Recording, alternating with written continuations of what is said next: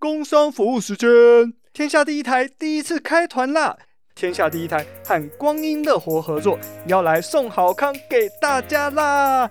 在十月一号到十月十号，使用本集说明栏的链接，前往天下第一台和光阴乐活合作的卖场，即可享有超值开团价八五折到七二折的优惠啊！那光阴乐活这个卖场有卖什么呢？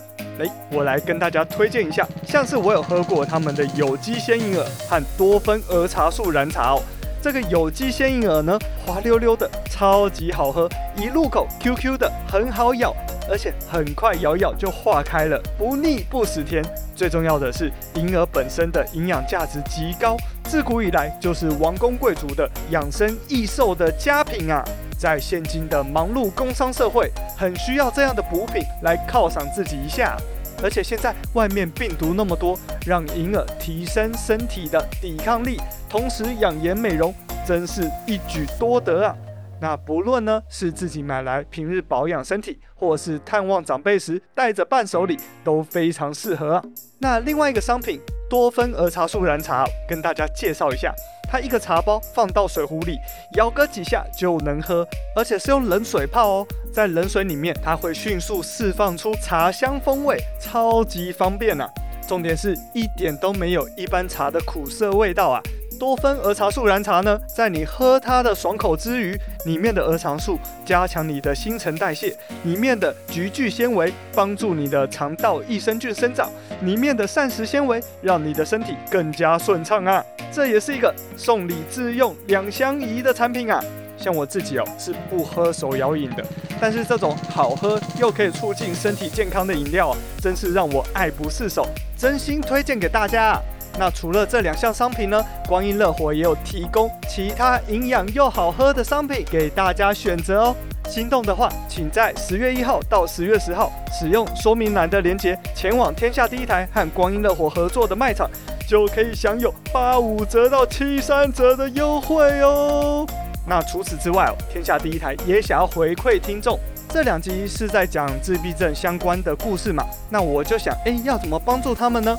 那天下第一台想到的就是把他们制作的产品送给大家啦。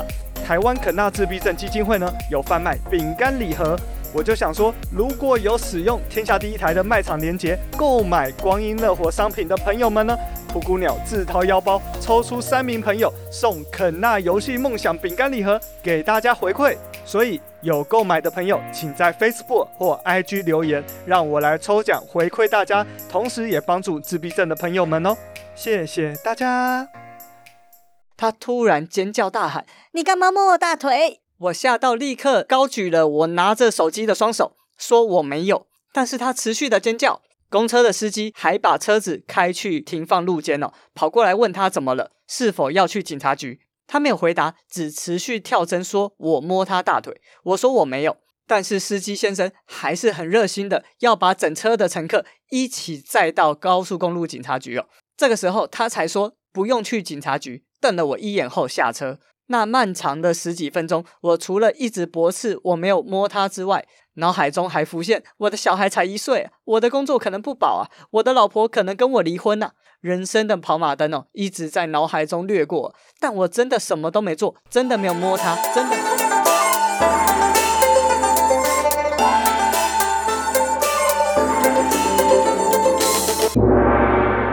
欢迎回到天下第一台，我是噗咕鸟。天下第一台是个历史时事型的频道，为您介绍各种世界上第一，特别是台湾的第一。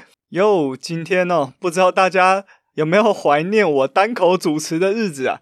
最近上架的节目有不少是跟别人一起录制的，像是我在讲东京奥运的时候，跟临时想的阿土啊一起录；然后在讲《乘风破浪姐姐三》的时候，跟有时候小酒馆和事实胜于雄辩两个节目的主持人比尔熊啊，讲《非常律师禹英禑》的时候，跟赛后派对的两个主持人 C 卡和 Ben 一起跟大家聊这个节目，以及啊我观察到的一些韩国的现象哦。其实我蛮喜欢多人一起讨论一个议题的，因为会有不同的观点的切入，也可以补充不一样领域的知识。我觉得这样是比较好的。就像我一开始做节目的时候，我是跟阿胡妹妹常态性的搭配嘛。那后来我自己录单口是就比较没有那么的有趣，但是我还是希望能够带给大家，就是比较轻松的来看待一些议题，用聊天的方式来呈现给大家。虽然我每次讲的主题好像都蛮硬的这样子。好的，按照惯例，我们要先来回复 Apple Podcast 上面的留言。好，这一则留言是扑奇留的言，他说。很喜欢《非常律师》这一集，满满的人文关怀与知识，非常谢谢扑奇的留言呐、啊！满满人文关怀与知识，确实确实就是我这个节目想要带给大家的东西哦。那我自己看完《非常律师》的时候，因为我稍微了解这个编剧想要反映出韩国的一些社会现况哦。那既然他有勇气，有这个人文关怀，去把韩国这样的现象写出来，那我觉得我也有责任帮这个编剧把他所观察到的事情再传达给大家。这就是我想做的，那也是接下来我的节目会一直做下去的。就是除了单纯的知识以外，也希望带给大家更多的人文关怀。所以谢谢大家那么的支持我的节目。那也欢迎大家继续到 Apple p o c k e t 上面留言，给我五星评价，以及告诉我你最喜欢我的哪一集，或者是这一集你听到了什么想要跟我分享的。谢谢大家。好，那这一集要给大家什么内容呢？好，这一集是 EP 四十七，女权 VS 女权。从 Me Too 运动、积极同运权，还有韩国的中秋恐惧，以及中国的女权争议，来反思台湾的狼师事件们。哦，好像又是一个很硬的主题呀、啊！我一直在想，我的标题能不能更有趣一点？对，像是呃，稍后派对也有在他们的节目也有上我们一起录制的那一集。这边是指讨论自闭症那集。那他们在上架的时候有一个副标题，对，就是他们的 IG 宣传图上面有一个副标题叫做“一样不一样，好辛苦”，就是在讲这个自闭症患者的一个状况。所以我想到的就是女权 vs 女权，那后面那个“权”是拳头的“拳”哦。那为什么这样下标题呢？哦，等一下就会知道喽。那最近其实提到不少女权相关的事情嘛。那这一集呢，其实就是呃 EP 三十六讨论到德国海德堡的性侵性骚扰事件的后半部。但是因为我前面 德国海德堡事件就讲的太长了，所以后半部就单独成立了这一集。然后也顺便呼应了前一集，就是 EP 四六，透过非常律师毋庸物看韩国的家暴还有女权等等问题的延伸讨论哦。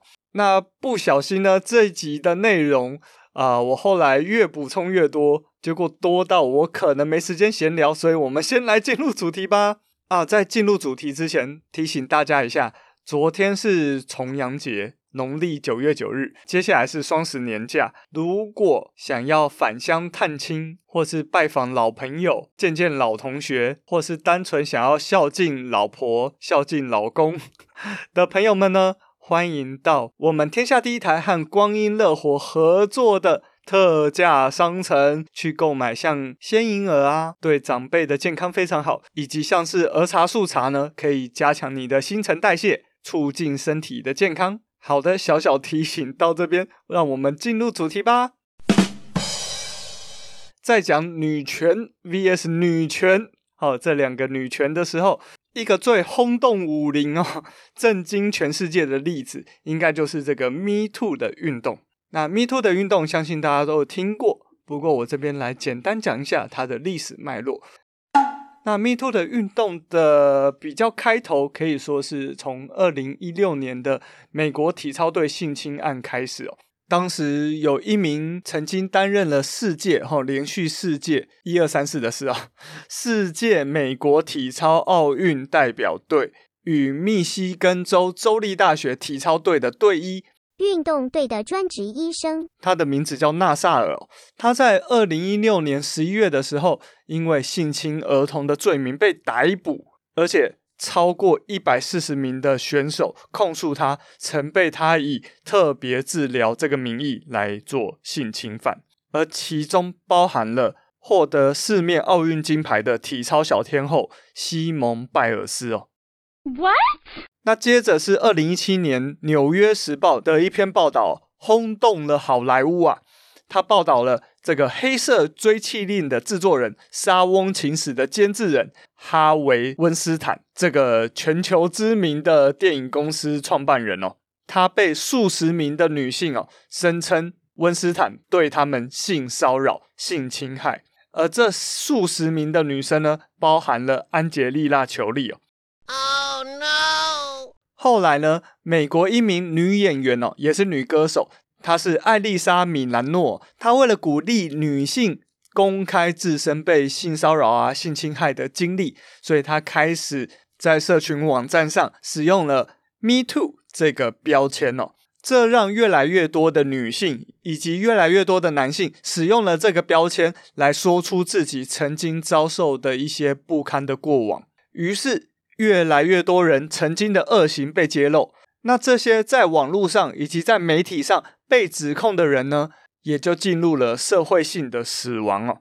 嗯，那讲到这边，应该大家可能会注意到一个问题哦，就是。我们一般在法律上给人定罪，我们遵循的原则是无罪推定哦。但是呢，很明显的，在网络上啊和媒体上，这些被 Me Too 指控的人采取的是有罪认定哦。当然，它不是真正法律上的定罪，毕竟法律上的定罪旷日费时啊，不可能那么立即会有一定的结果。但是确实呢，它造成了一个效果，就是让这些人社会性的死亡。社会性的死亡是什么意思呢？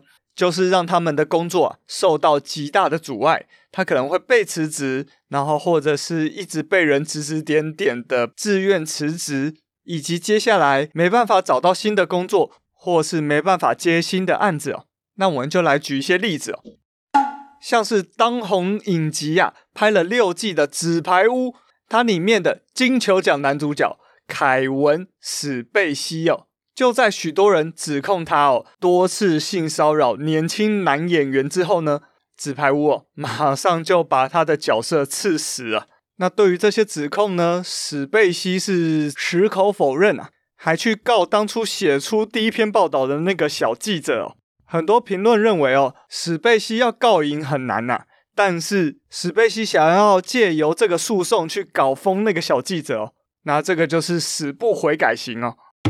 还有一些是被指控，呃，他选择了道歉，但可能没有完全坦诚的、像是美国老牌男演员摩根·费里曼哦，他已经拍了超过一百部的电影啊，但是呢，他被至少八名的女性指控说当时有对他们进行性骚扰，所以费里曼本人呢是立刻发表声明，说自己绝对不会故意冒犯别人。但如果有人对他的言行感到不舒服，他要向他们道歉。也许是因为至少有道歉，加上本身名气太大，除了名声变臭之外，摩根·费里曼在事业上并没有遇到太多阻碍。那也有比较坦诚面对的，像是三大男高音的 Domingo，他就被多名的女性指控性骚扰，那他就说。我为我对他们造成的伤害感到由衷的抱歉，我愿意为我的行为负起全部的责任。多明戈在美国的演出场次遭取消，并在舆论压力下离开洛杉矶歌剧院管理层。以上所述是面临社会性死亡的，而且还是要补充一下，这些人呢都是被。真的蛮多名受害者指证莉莉说出当年他们被性骚扰、性侵的事件的，而像是纸牌屋的男演员史贝西哦，更是被很多证人指出，呃，确有其事哦。那除了社会性死亡之外，有些是无法面对哦，走向了极端哦，在面对社会性死亡之前，就真的死亡的。像是我们 EP 四十六有提到的啊、首尔市长朴元淳哦，那我们提过他是政治的明日之星嘛，嗯，我这边再来补充一下哈，他在二零一一年的时候用了在野大联盟的形式击败了在首尔市执政九年的保守派大国家党哦，而且他一个人就连续当了三届的首尔市长，成为自由派相当重要的明星哦。除了我在 EP 四十六提到的，他是极少数会为了 LGBTQ 权益来给予帮助、给予发声的主流政治人物之外，他在首尔市长任内的前两年哦，他的风评就极高哦。像他的少一座核电厂的计划哦，成功的让首尔。透过改善能源效率啊、节约能源啊，还有促进再生能源这三个方向，他的施政竟然让首尔在他执政的前两年内就少用了一座核电厂的发电量，而且他第一个任期呢，就帮首尔市府减少了八兆韩元哦，大概是快两千亿台币啊的债务。我讲这些是想表达他在卸任首尔市长后。必定将成为总统大选的大黑马，当选的几率可以说是非常非常高啊！但是呢，就在他担任首尔市长的第十年，他的秘书出来爆料，朴元淳市长呢长期性骚扰他哦。那这个爆料出来之后，隔天朴元淳就自杀身亡了。那朴元淳只留下了一个，呃，没有清楚写出是什么事情，但是都是在道歉的遗书。所以到底有没有性骚扰，我们就没办法再从朴元淳的口中得知哦。那其中呢，哦，也有一些觉得被诬赖，觉得很愤愤不平。那其中最知名的就是强尼戴普，好、哦，他去告他的前妻安柏赫德诽谤的例子哦。这个事情是这样。二零一八年的十二月，安柏赫德就在《华盛顿邮报》的专栏文章写了一篇叫做《我反对性暴力》。那在这一篇文章里面呢，他写两年前我成为了一名代表家庭虐待的公众人物。哇哦，这篇文章呢，就是在控诉他的前夫强尼戴普是一个对他施以暴力的家暴男呐、啊。这让强尼戴普的形象严重受创。无法再出演《怪兽与他们的产地》这一套系列电影，也无法再出演所有包括《神鬼奇航》在内的迪士尼电影哦。但是呢，在今年二零二二年的六月，法院的判决是，强尼戴普告前妻安柏赫德的诽谤罪呢成立，裁定安柏赫德确实诽谤了强尼戴普家暴。也就是说，安柏赫德呢，他利用了 Me Too 运动，让自己成为受害者，借此博得媒体的关注，提高自己的话语权和社会地位，并且让前夫强尼戴普社会性死亡啊。好，那以上呢，就是简单讲一下 Me Too 运动上目前各个受人瞩目的案件大致的状况哦。那接下来就是要深入讨论我对这些状况有什么看法。但是要深入讨论之前，我们要先搞清楚一件事情，就是为什么 Me Too 运动在媒体上、在社会上都会以这种有罪推定的方式来让被指控者、被指控方社会性的死亡？为什么普罗大众都会很直接的去相信自己曾经被性侵害、被性骚扰的这些人所说的话？因为呢，就算是欧美哦。你要说出这些自己遭受性骚扰、性侵害的事情呢，其实都是非常不堪的。那更何况是在台湾。那我们在 EP 八去讲台湾生育率是世界倒数第一的时候，就讲到台湾对于女性的刻板印象是非常强烈的。当一个女性她出来讲自己遭受性骚扰、遭受性侵害的时候呢，其实是非常容易被检讨的哦，大家都会说什么？自己不要穿太少就没事了啊！明知道有风险还要去，出事情怪谁？如果有人愿意冒上这个风险，还要出来坦白自己难堪的过去，当然在直观上哦，在那个 Me Too 的氛围下，大众特别是媒体会愿意全面的相信这些被害人所说的话，所做的那些指控。而且根据台湾的数据哦，八成以上的性侵哦是熟人所为哦，所以面对你熟悉或是你信任的人，他突然对你施暴，大多数的人都会需要长时间的心理准备，才有办法说出口。根据澳洲的调查报告啊，一个童年遭到性侵犯的人，他从受害到愿意把这件事情讲出来，平均要二十三点六年呢、为什么需要那么久？因为你一说出口，基本上就动摇整个你原来的舒适圈哦。那我想举一个啊、我在瓜吉直播上面呃听到的观众投稿的故事哦。那完整的故事我会放资讯栏，那这边我就讲简单一点。有一个高中女生 A 在跟她当时的男朋友交往了一阵子之后，A 跟她的男朋友说了一个秘密，就是我的爸爸长期性侵我。哇哦，这让 A 的男朋友非常的生气，他气到直接去报警。那接下来呢，A 就突然的被社工送到安置机构，并且跟爸爸打官司。A 就在法庭上说出那些十六年来各种不堪的过往，而 A 这样的举动呢，让 A 的爸爸几乎失去了工作。A 的妈妈、弟弟还有教会的所有人，在信任爸爸的状况下，对他都非常非常的不谅解，每天咒骂着 A 哦。而妈妈的家族为了护着 A，就疯狂谴责着 A 的爸爸的家族哦。A 爸爸的家族也护着这位爸爸骂回去哦，让这两个家族冲突极为激烈。而就在 A 处于这个家庭风暴之中，心情低落到想去寻死的时候，A 的爸爸，也就是加害者本人，他打了一通电话给 A。电话的内容是这样的：“妹妹啊，啊，你也不是故意的，对吧？我知道你也很苦恼，对不对？爸爸这边有个解决的方法哦。”你去跟法官他们说啊，这一切都是你乱编的，这样就好啦。不要因为一个谎言而赔上自己的未来呀。这通电话让 A 开始想：对啊，我要丢下弟弟妹妹不管吗？我要让这个无辜的妈妈流着懊悔的泪吗？我要让这个家庭失去经济支柱吗？我要崩解这个外表光鲜亮丽又让我吃饱穿暖的家族吗？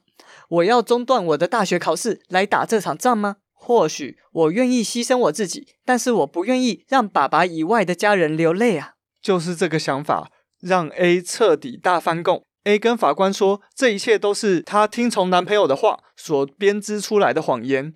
没错，A 忍受了所有人对他的误解，误以为他都是在说谎，包含老师，包含母亲，包含弟弟，包含妹妹。包含母亲那边的家人，包含父亲那边的家人，他让家庭从此回到了表面上的平静，而爸爸也再也没有对 A 进行那些野兽般的举动了。但是 A 其实说的唯一的谎，就是后来的彻底大翻供的那个谎，这个就是 A 的秘密。以上故事呢，它是收录在瓜吉 YouTube 频道的人生晚长 EP 一一零那些遗留在二零二一的秘密上。那如果想听完整版的，可以去听。那时间点是在第五十一分钟的位置上。把这个故事特别讲出来，是想跟大家说，你要站出来讲自己承受的这些不堪到底有多难。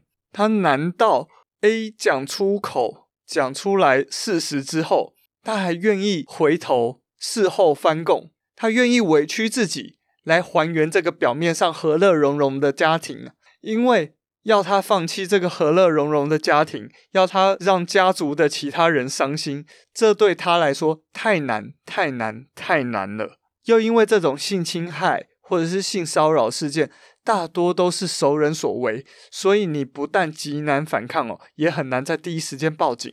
但是这些你没有激烈的反抗，你没有第一时间报警，这些不作为又让这些被害人呈现的样子，不是我们印象中完美被害人的样子，就是这样哦。所以台湾性侵的通报量大约是一万五千件哦，也就是每三十五分钟就有一起性侵的通报案哦。但是后续进入司法、进入被起诉的案件，一年却不到两千件哦，只有通报量的七分之一，更遑论没有通报的。What? 好的，讲那么多，我们终于可以开始来讲社会性死亡到底是对还是不对？那刚好，呃，我在 Podcast 节目《事实胜于雄辩》他的赖群组里面，呃，有讨论这个德国海德堡的性侵性骚扰事件了。也欢迎大家参与讨论，Line 群组连结在资讯栏。那其中有一位网友，他非常的言之有物，他的 ID 开头是 K 哦，那我们就叫他 K 大。那 K 大呢，有跟我们一起讨论，他觉得这种未审先判的社会性死亡。其实是有极大的疑虑的。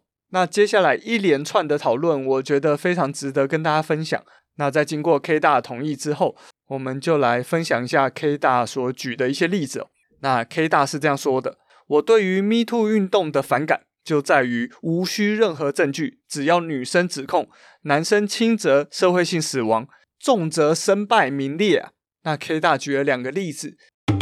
比较轻的例子是中国的清华大学有一位女同学，她以为她被摸了屁股，于是她就把她认为非常具有嫌疑的这个男生他的个资 PO 上网公审这个学生哦。但是最后录影的画面显示，这个男生他的后背包不小心在移动中碰到了这位女学生的屁股。而不是女学生认为的是手，那这一场乌龙好显是有录影画面证明了这位男学生的清白哦，不然真的跳到黄河也洗不清啊。那另外一个比较重的例子就是民视演员马又欣哦，他被同剧的女演员指控性侵哦，这个女演员叫做唐少轩哦，但是呢，在调查后发现唐少轩这名女演员她是同时。和马佑星以及另外一个男演员在交往，而另外一名男演员就发现说：“诶，唐少轩怎么跟马佑星在一起？”那唐少轩为了跟这名男演员解释，他才谎称马佑星对他性侵。幸好最后法院还了马佑星的清白。那接着 K 大也分享了自己的亲身经历哦，这是一个在公车上的故事哦。某日。早上搭公车通勤上班的时候，我先上车坐了靠窗的座位哦。后来上来一名穿着非常保守的女性哦，当时没有疫情，她却戴着帽子、戴着墨镜、戴着口罩，还穿着外套和长裤，甚至很难辨认出她是女生哦。那我本能的往窗边靠，怕手脚不小心误触她。接着我双手玩手机手游，过了十多分钟。正行驶在高速公路上，他突然尖叫大喊：“你干嘛摸我大腿？”我吓到，立刻高举了我拿着手机的双手，说我没有。但是他持续的尖叫，公车的司机还把车子开去停放路肩了，跑过来问他怎么了，是否要去警察局。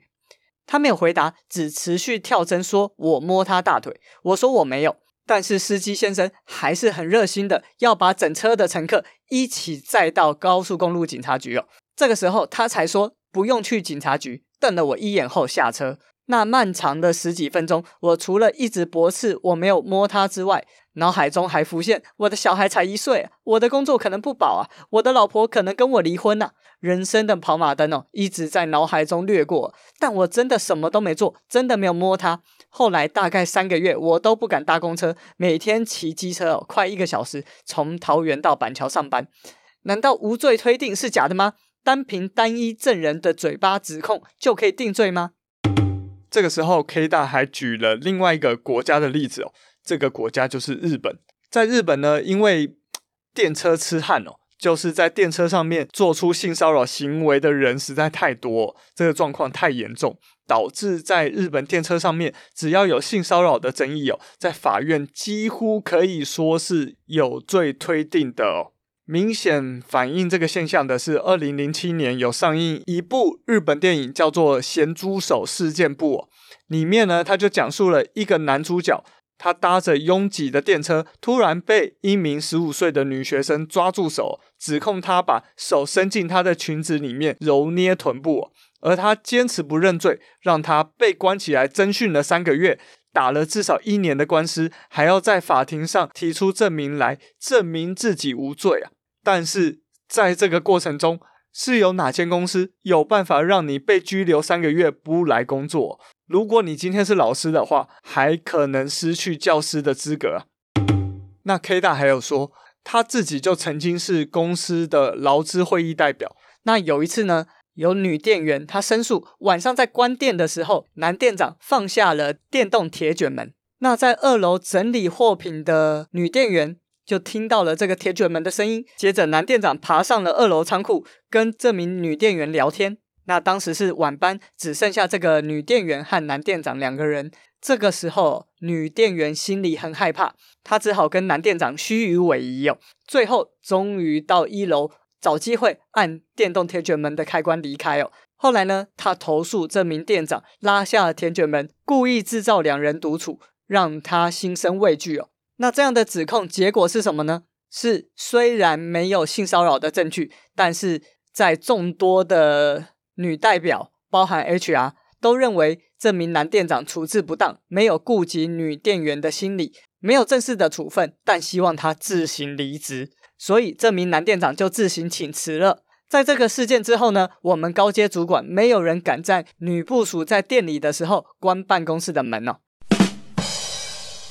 好，上面 K 大说了三个例子嘛，一个是他自己在公车上的例子，一个是日本电车的例子，还有啊、K 大同事的例子。那所幸哦。相较于日本在电车上过度用有罪推定去判定男性有没有性骚扰，呃，这方面在台湾是还不至于，台湾还是一个普遍无罪推定的国家。像是刚刚有说到的例子哦，诬告马佑新的这名女演员唐少轩哦，她的诬告罪就成立了，被判有期徒刑一年呐、啊，缓刑两年哦。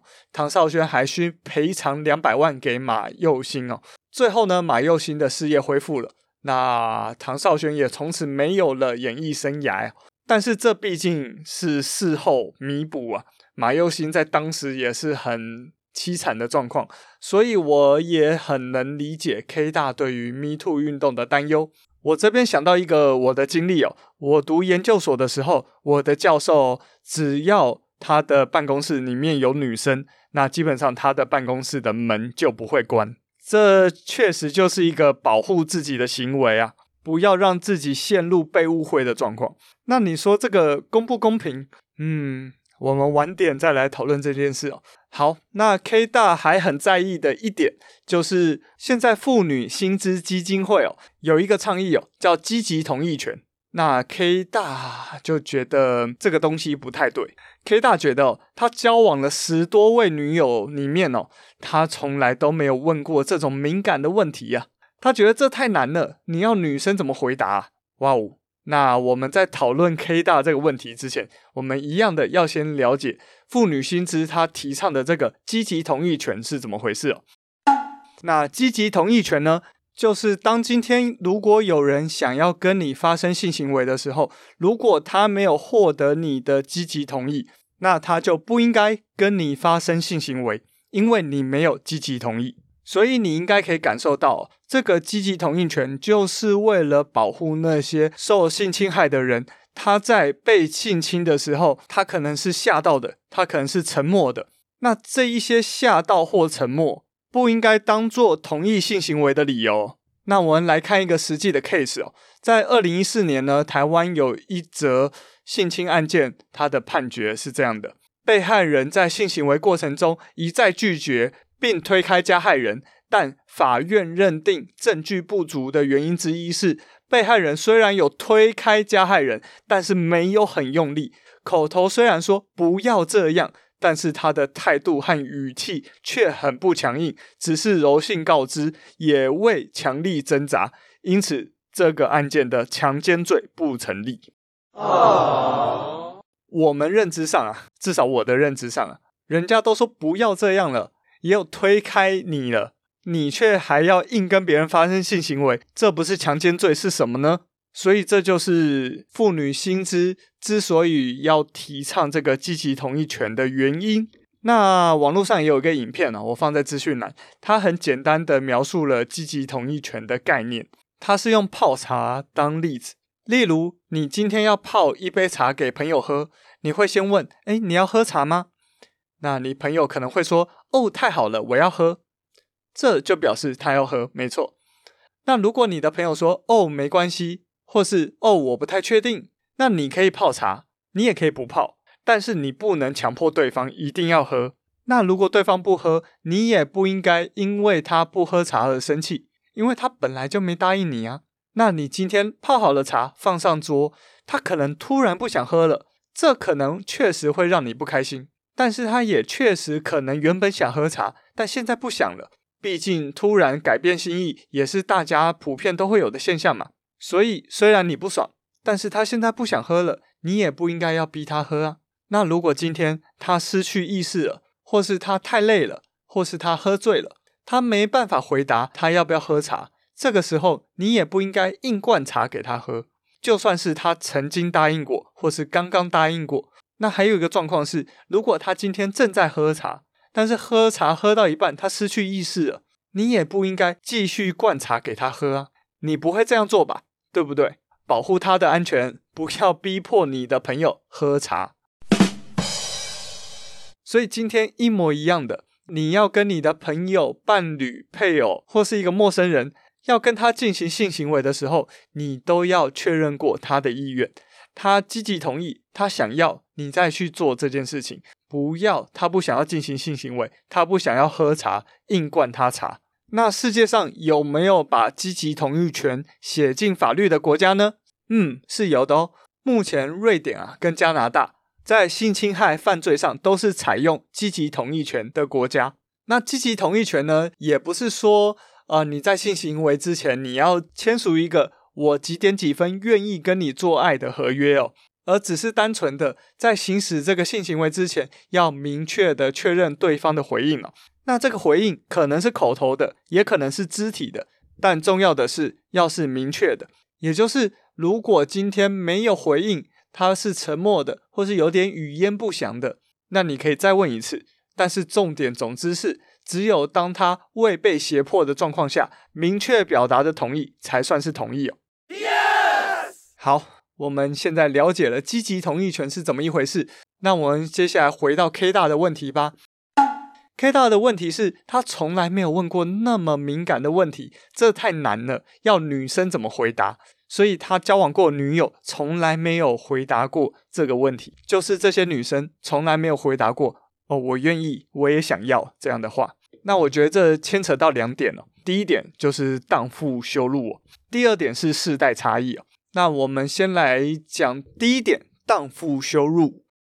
我们 EP 八就是台湾出生率世界倒数第一的时候，有讲到台湾对于女性的刻板印象是非常强烈的，也就是女性必须要遵守三从四德等等等。那荡妇羞辱这个词，根据女人迷的性别小词典呢，它是这样解释的：对于部分的人来说，女性价值与贞操息息相关。若是女性违背贞操的期待，例如谈论性或身体，穿着不符他人期待。依自己意愿发生性行为等等时，他们就容易遭受其他人的言语或肢体上的攻击和恐吓。所以在台湾呢，关于荡妇羞辱的词汇有非常多，像是荡妇、婊子、公车、北港香炉、妓女、随便、easy 等等等哦，就是因为你不守贞操，所以贬低你。但是我们如果换一个角度，如果今天一个男生他到处的去跟各个女生上床，还常常被称赞。那么会参加多人运动哦，体力很好，是时间管理大师。就算你今天对一个男生不守贞操的概念是贬义的，但是这个贬义的效果远远不如女生哦。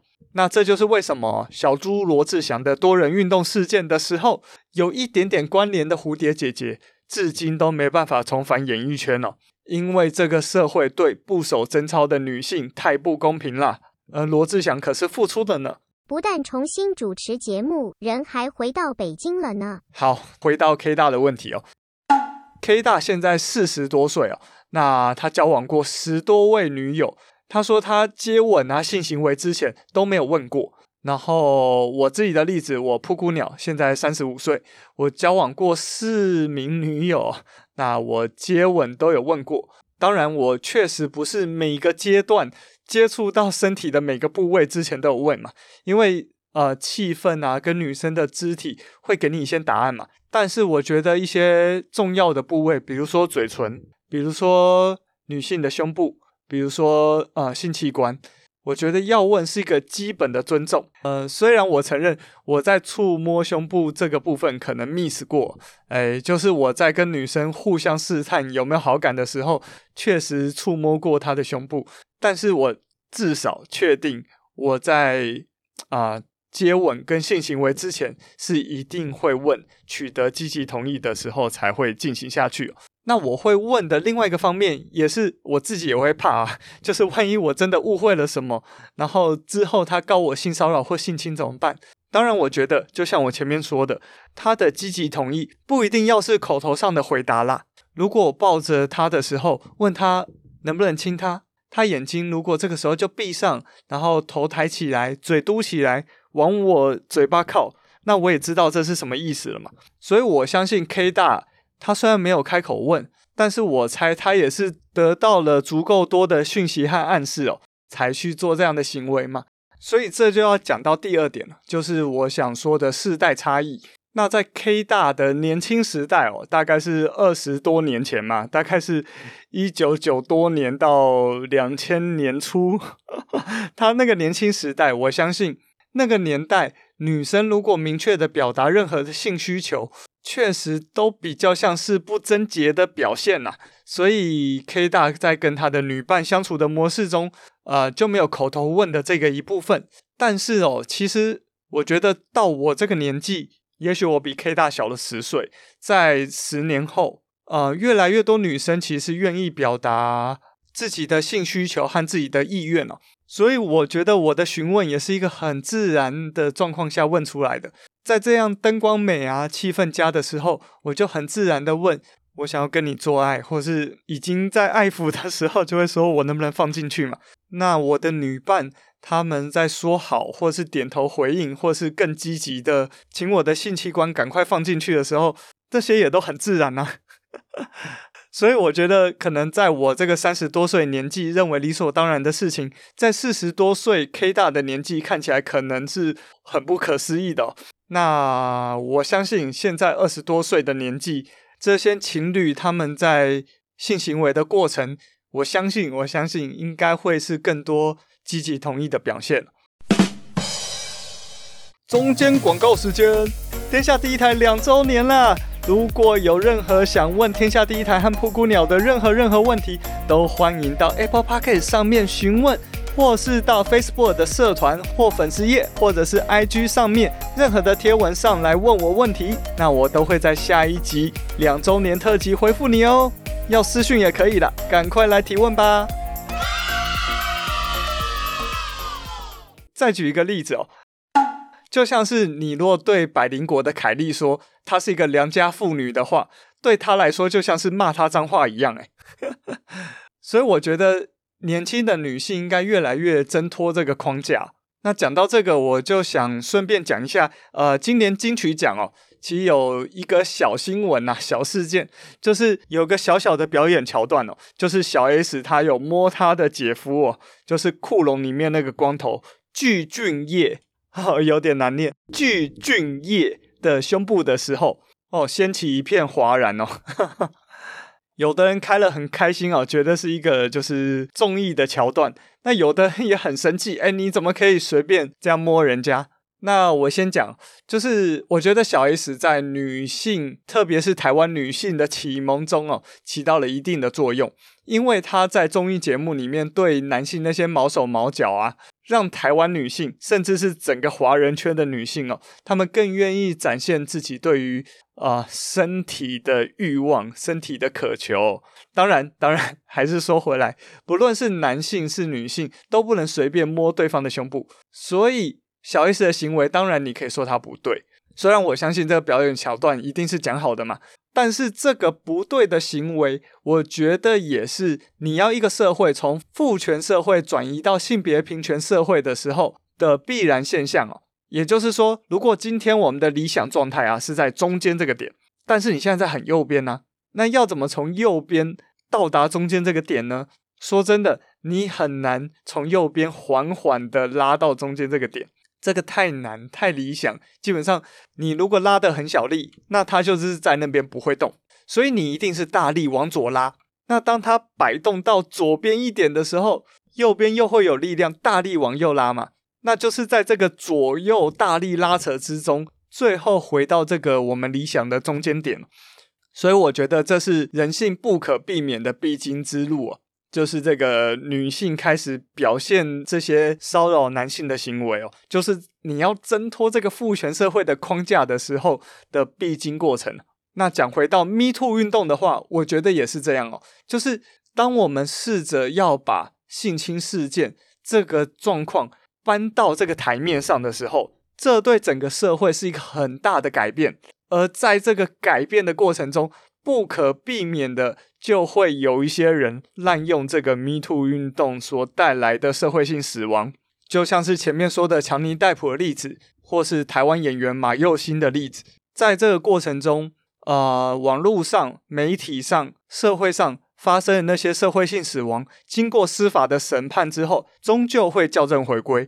终究会让别人知道啊，这样我们马上判这个人社会性死亡是不对的。我们应该要等更多的证据，等判决的结果。这过程中也许需要一些预防性的措施，但不应该让一个人直接社会性的死亡。其实这个结论跟我在讲罗素韦德案那一次，哈，是 EP 三七，还没听的去听一下哦。我在讲美国的罗素韦德案被大法官推翻那一件事情的结论一样哦，就是在拉扯的过程中，你必须不断的跟你不同的立场的人沟通对话，这才是减少拉扯中伤害的最好办法。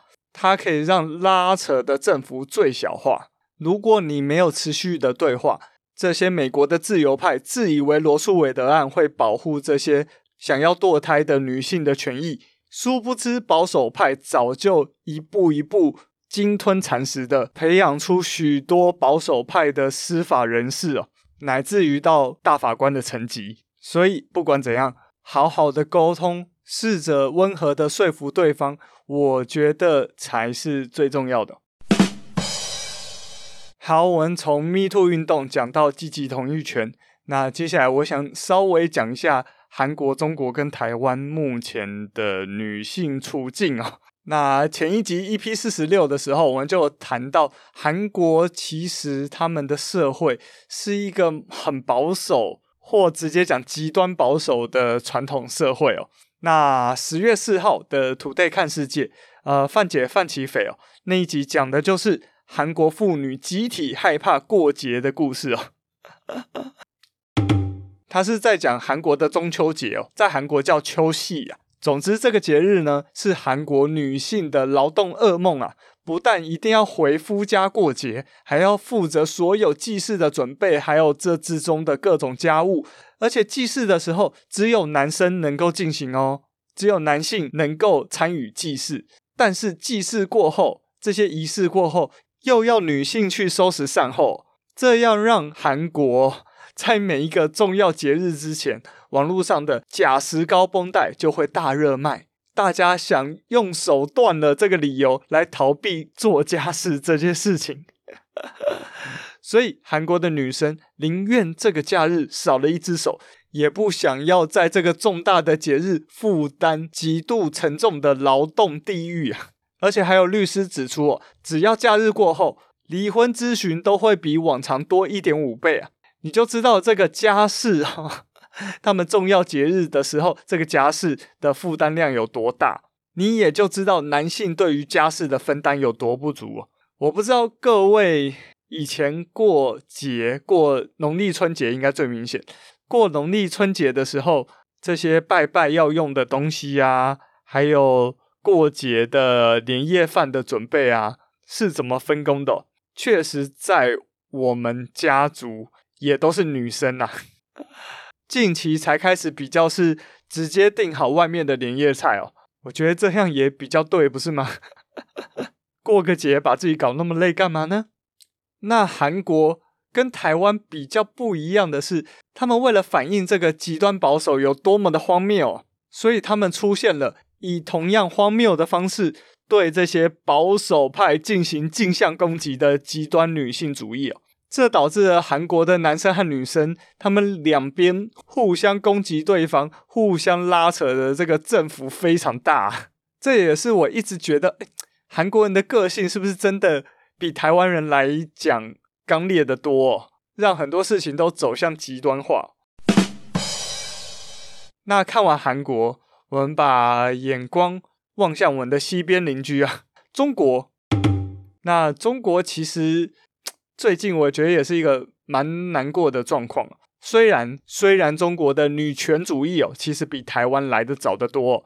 毛泽东当年就喊出“妇女能顶半边天”呐，这让嗯，根据二零一三年的新加坡公共政策学院哦，他做过的调查，商业上哦。高层管理职位的女性占比哦，中国是亚洲第一，而且还赢过不少西方的国家。但是呢，但是呢，那个是在他们一级城市的状况哦。最近一些事件，像是徐州八孩母亲事件哦，不知道大家知不知道？她就是一名从云南被卖到徐州的一个女生，她生了八个小孩，然后被铁链拴起来锁起来的故事哦。而这个故事是发生在今年二零二二年的二月才被发现，这名女生一直被锁着。那最近还有发生唐山烧烤店男子围殴四名女子的事件嘛？那这就是因为有一个男生，有个男子，他要去性骚扰另外一名女子，那他行为被阻止了之后，这名男子居然和他的同伙恼羞成怒，去围殴那四名同行的女子哦。这是发生在今年二零二二年的六月，那还有去年，就是彭帅他指控呃前中国国务院副总理张高丽的性丑闻事件。我觉得更悲哀一点的是，啊、彭帅这个事情是完全被封杀，完全网络上不能讨论。而徐州八海跟唐山烧烤店是可以讨论的，但是讨论内容只要牵扯到女权主义，就会被删掉，就是舆论的方向不准。你往女权的方向去讨论。那最近还有一件事情，就是呃，不知道大家有没有看中国的脱口秀大会？那里面有个女生叫杨丽，那她在讲她段子的时候，其中一句是用调侃的语气去讲：“哇哦，男生还有底线吗？” 好，就是这一句哦，引发了网络上对于女权和女权，哈哈。后面那个权是拳头的拳哦，引发这两个女权的大量讨论啊，就是女权她要的到底是平权，还是女权要的是特权？那我觉得哇，这个时候可以讨论女权了，但是网络上讨论的风气是往女生是不是一直在要求特权的状况下。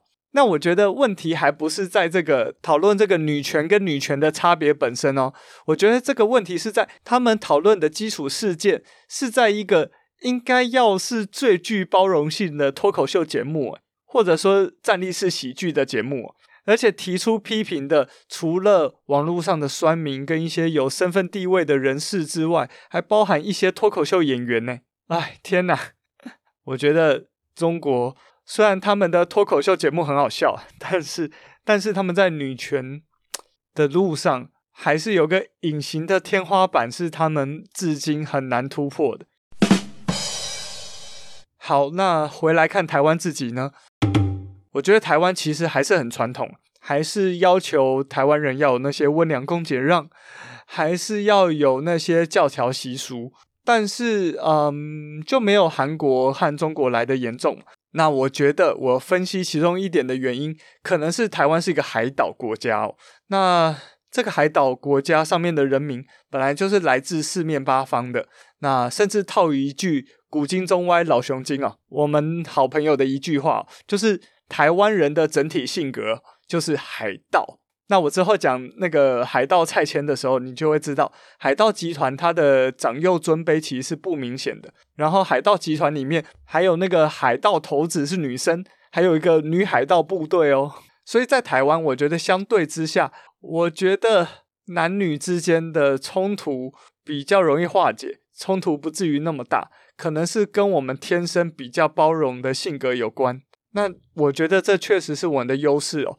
特别是看了像欧美的 Me Too 运动啊，韩国、中国，我觉得就是我们这些对历史有兴趣、对于国际政治有兴趣的这个我这个观察者，那可以给大家的一些建议，就是我前面说的，啊、今天理想是在中间，但是如果现在太右边，你要它往中间走的时候，你确实势必要大力的往左拉，然后在这个大力往左拉跟往右回拉的状况下，势必有个左右摆荡的震荡期，所以当时确实就会有一些 Me Too 运动的副作用、社会性死亡这样的状况，但是。但是透过韩国的这种 激烈震荡的例子，我们也可以理解，我们应该要积极的对话，减少彼此的偏见，让这个左右的震荡期渐渐的缩短，尽可能的不要加大振幅，让它慢慢的回到中间小幅度的摆荡。我觉得这才是最好的状况。好。好话都说完了，接下来还是要讲一下。虽然台湾的状况是相对好，但是我觉得也请大家不要忘记，台湾前阵子有林奕涵事件，有黎云轩事件，有高雄光华国小体操教练性虐待的事件，有台南优良的教师他猥亵了三十一名女童的事件，还有翻拍成电影的台南启聪学校集体性侵事件哦，翻拍成《无声》这部电影，等等等啊。就是真的随便找还是一大堆啊。那比较好一点的消息是，二零零九年台湾的立法院就通过了所谓的“狼师条款”，就是只要性平会认定老师有做出性侵害的行为，就会予以解聘哦。那这个法案通过之后呢，教育部每年大约会解聘五十位的狼师哦。所以这个权势性侵的普遍程度，在台湾其实超乎大家想象。那我前面也有说，根据澳洲的调查报告，一个童年遭受到性侵害之后，到愿意把这件事情讲出来，平均要二十三点六年。这让许多台湾的狼师哦，要被追究的时候，早就超过了二十年的刑事追诉期，而让他们逍遥法外哦。所以，许多人建议，我也希望大家可以仔细思考一下的一个建议，就是。把未成年性侵受害者的追诉期从事情发生的当下改成这个受害人成年之后开始算。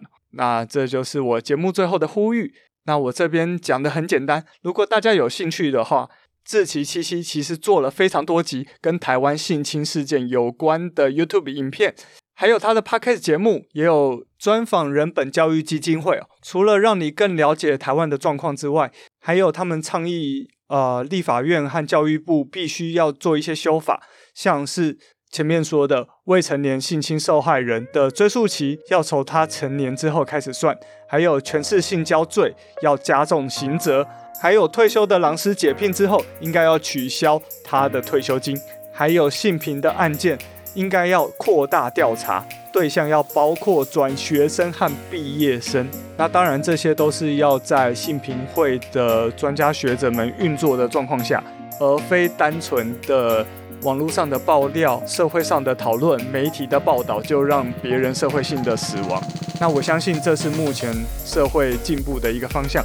那希望大家多多的关心。好，以上就是今天的节目啊。最后为什么还是有点沉重？好，没办法哦，这一个题目其实我想讲很久了。我相信对于一些人来说，可能是一个比较新的概念，像是积极同意权等等。那希望有刺激到大家的思考，有不同的意见也欢迎回馈到我的 IG、脸书还有 Apple Podcast 的评价。那就希望大家在 Apple Podcast 上面多多给我五星评价，因为这关于到。啊，我的节目可以被多少的听众收听到的一个非常重要的依据。那还有就是不要忘记我们的工商哦，我们的天下第一台跟光阴乐活合作的这个商城是从十月一号到十月十号，主打的就是一打开就可以喝的鲜银耳，还有各种口味的哦，营养好吃，从小朋友到老人，甚至是素食者都非常的适合哦。还有促进你新陈代谢的。多酚儿茶素燃茶是一个冷泡茶，泡在冷水里摇摇三十秒就可以喝的啊，好喝又方便，不用等凉，也不用出门买啊。重点是还很健康呢，帮助肠胃道的益生菌，还有肠胃道的顺畅哦。IG 和 FB 都有噗咕鸟的开箱影片哟，大家可以去看看。如果你中秋节、重阳节、双十节还没有送礼给家里的长辈啊、父母啊、兄弟姐妹啊、老婆老公啊，都欢迎到我的卖场多多选购哦。还有其他商品都可以挑挑看、选选看哦。好的，那不论你是在哪个平台收听到我们的节目，都诚挚的邀请你按下订阅的按钮。那天下第一台。也有 IG 跟 Facebook、脸书社团和粉丝团，都欢迎大家加入来参与我们的讨论哦，这样也比较不会错过我们的节目啦。那最后最后，如果你愿意给我一杯咖啡价格的赞助，支持我继续制作优良的节目，赞助连接也都在资讯栏，在这边谢谢大家啊！最后最后，两周年的 QA 时间啊，还在收集大家的 QA 问题哦。欢迎你到 Apple Podcast 或是任何一个我看得到留言的 IG 或 Facebook 上面私讯，或者是在我的任何贴文下面留言给我，问我问题。那我会在应该就是下一集两周年特辑把它念出来，并且回答你的问题给大家听。那就谢谢大家喽！天下第一台，我们下次两周年特辑见，拜。